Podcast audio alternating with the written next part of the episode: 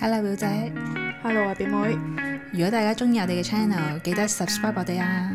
仲要記得 follow 埋我哋 IG 九 F dot is not easy。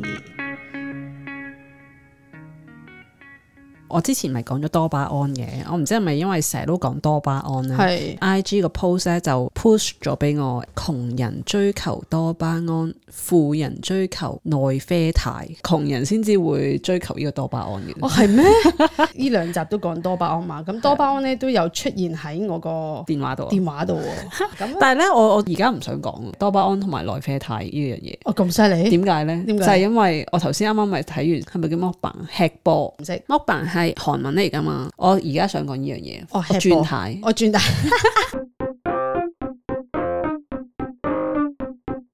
我係幾時中意睇吃播嘅咧？我記得好似係 Covid 嘅時候咯，即係成日都要留喺屋企噶嘛。嗰陣時咧就好中意睇。以前我唔覺得有咩好睇，但係嗰段時間係都幾中意睇。點解你中意 Covid 嗰陣時候睇吃播係因為好似大家都自己一個人食嘢嘛，睇住佢陪你一齊食咁樣，有個陪伴感唔喺度。係啊，Covid 嘅時候唔係自己一個人食嘢噶，啊我同屋企人住噶嘛。哦咁啊係，但係咁你自己一點個會？ 我覺得唔係呢個原因，啊啊我覺得係成日都要留喺屋企啦，你係冇乜可以出街啦。個人係有一部分係好悶嘅，好沉悶啊！最容易刺激到你覺得好開心啊、好滿足啊嘅嘢呢，就係食嘢啦嘛。係咁但係喺屋企又唔會自己煮啦，又唔會食到啲濃味啊、咁好味嘅嘢啦，所以唯有就係睇吃播去滿足自己呢一部分。啊咁都係嘅，佢哋食咁多種類嘅嘢同一餐，係啊，之後慢慢又冇乜點樣睇吃播啦，點解咧？發覺咧佢哋咧好狼吞虎 嚥啊！係啊好似頭先睇嗰個，好似完全頭唔先使唔吞，係頭先嗰個係好好睇噶。我已經好好睇㗎啦。係啊，即係有一啲咧，我係我會睇翻佢以前嗰啲啦。佢以前咧係好瘦削嘅喎，跟住咧食咗幾年啦，就誒、呃、變肥咗 咯。以前咧啲人就會覺得佢點解食極都唔肥㗎咁樣，哦係跟住咧慢慢而家見佢肥咗啲嘅時候咧，有啲留言就話原來唔係食唔肥，只係嗰個量未到佢肥嗰個階段咯。哦，係，但即係佢要頭先食好多嘢先至會肥咯。哦係我頭先嗰個係新嘅，之前睇嗰個咧就係佢本身係好清瘦嘅，跟住慢慢好似水腫咁樣咯，塊面好腫咯，就覺得冇咁好睇啦已經。哦誒請問你到底睇咗顏顏值值係好緊要嘅？咪咯，點解會咁緊要呢？就係、因為你知道食嘢食得多，尤其是佢哋全部都係食嗰啲澱粉質嘅嘢嚟噶嘛，你係知道一定係會令到肥啦同埋腫噶嘛，食咁多其實對身體唔好噶嘛。係仲要個外形睇落去係唔健康嘅狀態喎，但係你見佢食咁多嘢喎，係你咪有啲倒胃口嘅感覺咯。竟然要去到倒胃口嘅感覺，係啊，我唔覺得好味咯。佢已經身體明顯睇得出係唔健康嘅狀態，但係嗯佢仲要食咁多，其實係一個上癮嘅行為嚟㗎嘛。啊，跟住有一啲咧，佢本身已經肥㗎啦，咁樣食咯，我就覺得都唔吸引咯。哦都係因為佢本身已經咁樣嘅狀態，要食嘢填充佢嘅，我唔知啊。即係總之就係、定係你覺得佢之後食係為咗即係要拍呢啲嘢而咁食？一定係㗎係啦，你揾到錢嘅嘢嘅時候，你就一定係會落力啲做㗎啦嘛。咪係咯即係好多人都係咁㗎啦。係咯總之我睇到佢哋外形睇落去唔健康嘅狀態，仲要咁樣食嘅話，嗯哦我就我唔想睇人有一種自虐行為，我覺得呢個係自虐啊，就唔中意再睇人哋咁樣咯。係啦，但係頭先我嗰個女仔咧，韓國人嚟嘅，好中意睇佢就係因為佢個狀態係健康嘅狀態。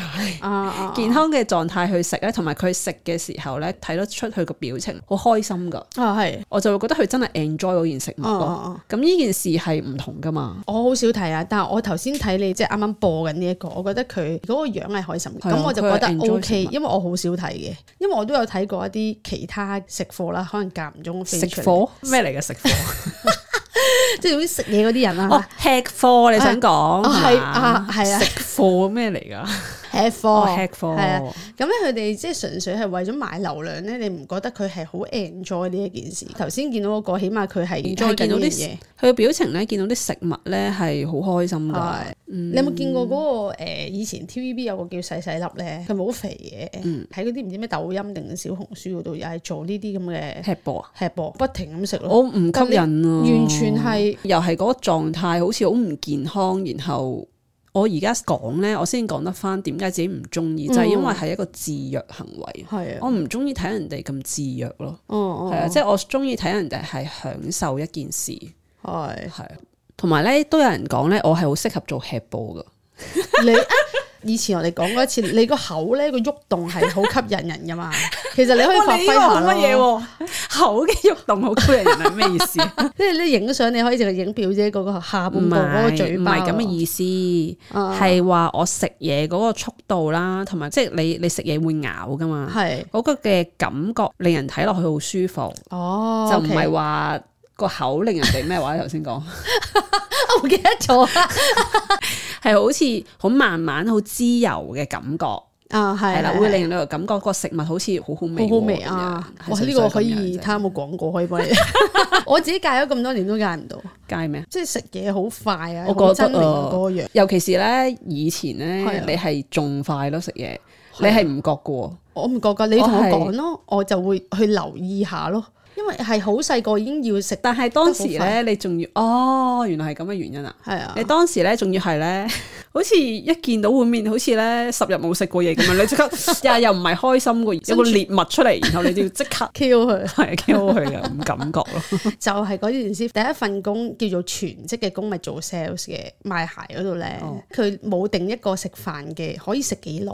我以為入到去食飯嘅時候就可以食完就可以休息下咁樣啦。咁咧原來唔係嘅，小店啦叫做。佢食完之後你要即刻出去做嘢嘅，就慢慢到洗咗個腦仔。哇！你要好快咁食，因為你哦食唔切咧，其他同事就食唔切，因為我哋兩點半之前就要食晒飯嘅啦。其實佢好似好自由咁樣，係啦冇。定時間俾你，但係你自己 push 咗自己。係啦，咁就食完，哦因為咧俾人鬧過幾次之後咧就就你你本身係慢嘅，慢嘅，咁但係幾耐啊？其實其實之後可能半個鐘，係啊。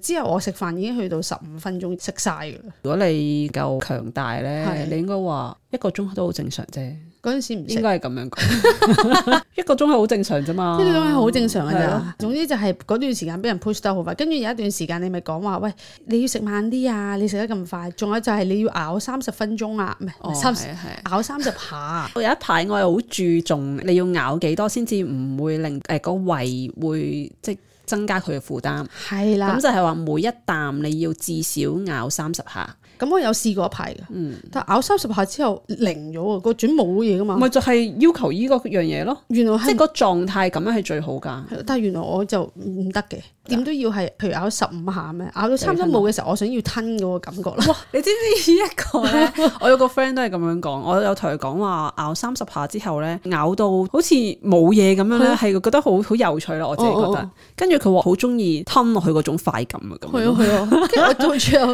應該係咪多巴胺嚟㗎？要吞嗰個感覺係，哇咬定少少咯。佢會覺但得咁樣先係食咗係嘢啊係咯。啊，嚇，真係真啊！係啊，冇晒就好似好無感空虛啊嘛咁，係啊，就係空虛寂寞嗰啲咯。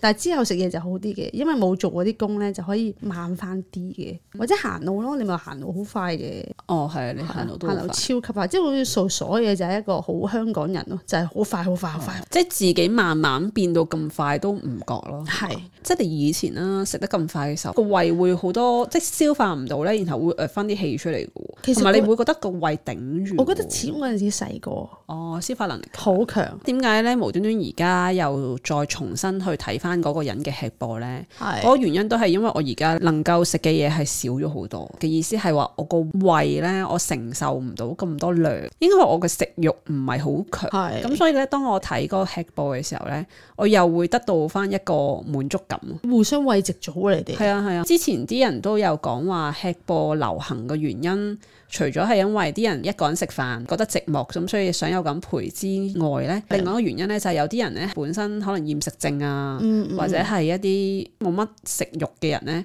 睇係翻咧會刺激翻你嘅食欲咯。哦，係啊即係其實佢有一個正面嘅意思 嘅，即係吃播。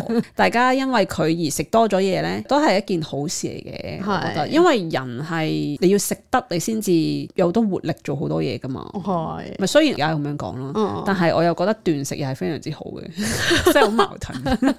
人就係咁，不如大家 D M 我哋講翻你中意喺 YouTube 咧睇一啲乜嘢嘅片啦，咁我哋都可以留意一下。啊好係唔知會唔會都有人同我一樣都中意睇吃播咧？今集多謝大家收聽，拜拜拜。